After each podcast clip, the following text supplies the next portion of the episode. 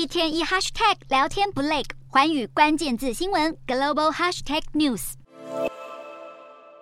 美国史上最老总统又在重大外交场合出糗。拜登在联合国大会上聆听巴西总统致辞，却心不在焉，摆弄手上的口译装置。他完全搞不定耳机戴了又掉，掉了又戴，最后更表情尴尬的直瞪前方摇头。然而，在同场记者会，除了与耳机大作战，拜登一出场时就犯了糊涂。司仪话都还没说完，拜登就踱步向前走向讲台，没想到一进场就差点撞翻巴西国旗，所幸他立刻伸手扶起。没让国旗倒下，免得又引爆另一场外交危机。稍后轮到国际劳工组织秘书长发言时，拜登突然弯下腰捡起地上的文件夹。虽然诡异的动作略显别扭，但现场所有人似乎见怪不怪。直到记者会最后一刻，才让巴西总统鲁拉面有难色。拜登在与国际劳工组织秘书长握手后，直接把鲁拉晾在一旁闪人。鲁拉脸色不悦地甩了一下手臂，就转身下台离场。面对如此难堪的场面，白宫与巴西都没有给予任何评论，反倒让美国民众又关心起国家元首的健康。拜登去年创纪录，成为首位年过八旬的现任美国总统。